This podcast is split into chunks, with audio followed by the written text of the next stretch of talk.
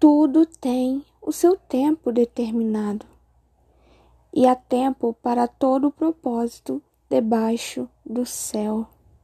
Há tempo de nascer e tempo de morrer, tempo de plantar e tempo de arrancar o que se plantou, tempo de matar e tempo de curar, tempo de derribar e tempo de edificar, tempo de chorar e tempo de rir, tempo de prantear e tempo de saltar, tempo de espalhar pedras e tempo de ajuntar pedras, tempo de abraçar e tempo de afastar-se de abraçar, tempo de buscar e tempo de perder tempo de guardar e tempo de deitar fora, tempo de rasgar e tempo de coser, tempo de estar calado,